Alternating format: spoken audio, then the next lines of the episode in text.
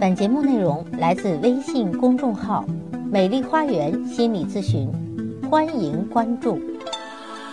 大家好，我是心理咨询师张霞，欢迎大家来到美丽的心理花园，解除心理困惑。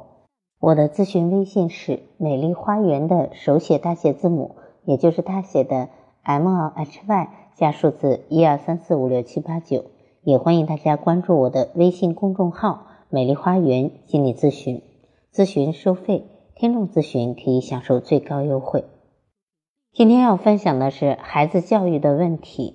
孩子上学之后成绩好坏与童年养成具有非常密切的关系。作为家长的都希望自己孩子有一个好成绩，但是成绩的好坏与童年养成的性格特质是密切不可分割的。孩子在幼年时期，不同的环境对于孩子性格的塑造有着非常大的影响。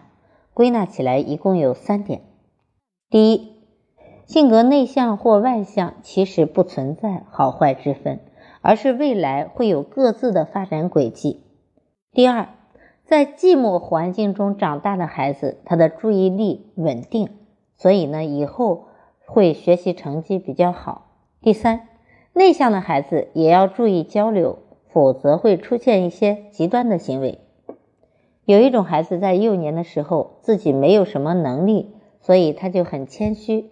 最关键的就是他善于观察人，他了解人，他对人很熟。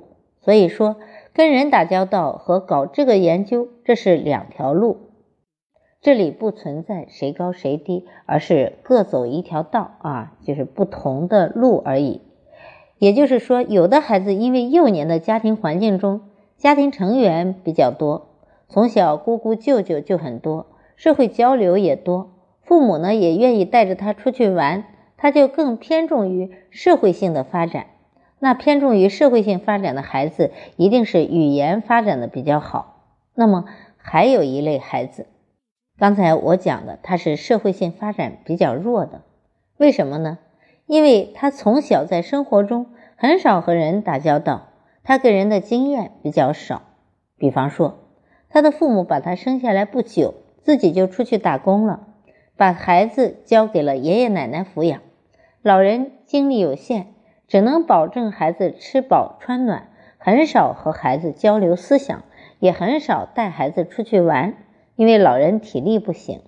那这样时间一长，孩子的交际环境就变得狭窄，自己独处的时间就比较长，那么他的注意力就得到了发展。因此，内向的孩子有什么特点呢？就是他的注意力很稳定，他坐在那里玩玩具能够玩一上午。所以说，这个孩子从小在寂寞中长大，所以他的注意力非常稳定。这种稳定到他上课以后，等他上小学以后。啊，他就会非常的有优势了。他坐在那里会集中注意力听老师讲课，学习课堂的知识。而前面那种孩子呢，从小对人就特别敏感，他就往往会盯着老师的脸。他的注意点在什么地方呢？老师今天换发型了，老师今天好像不高兴。老师眼睛看着哪个同学呢？他还没发现呢。你看老师看他呢。这个时候，孩子上课，他只注意到老师的行为，那么上课内容的学习就分心了不少。而前面的那种注意力集中的孩子，不吭不哈的，就是盯着黑板，也不看老师的表情，也不跟老师目光交流，他就看黑板，仔细听老师讲课。所以，哪种孩子把问题听得够清楚呢？哪种孩子的学习更好呢？那肯定是后一种。因此。凡是注意力的稳定性良好的孩子，大多数都是属于内向型的孩子。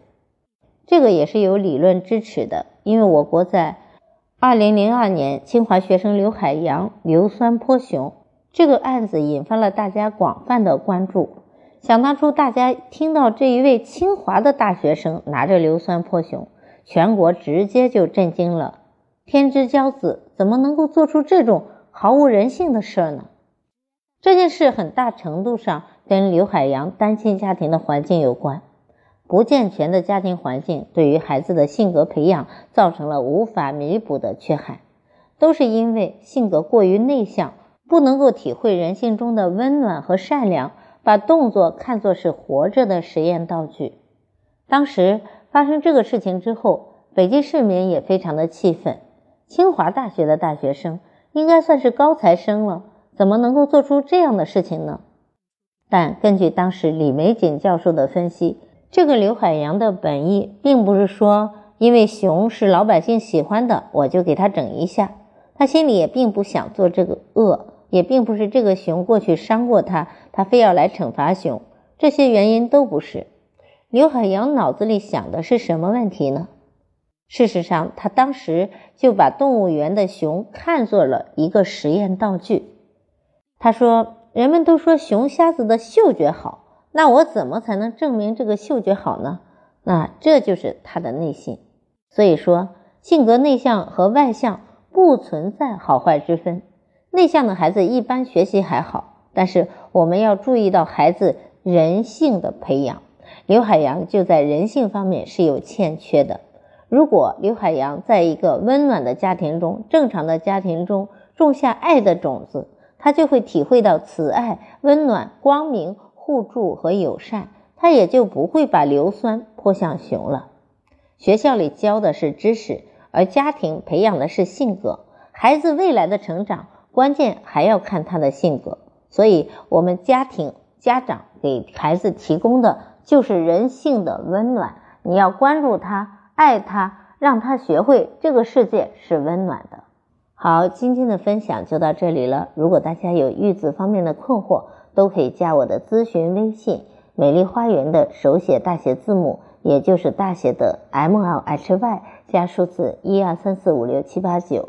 也欢迎大家关注我的微信公众号“美丽花园心理咨询”，听众咨询都可以享受最高优惠。好，今天的分享就到这里了。感谢大家的收听，下期节目再会。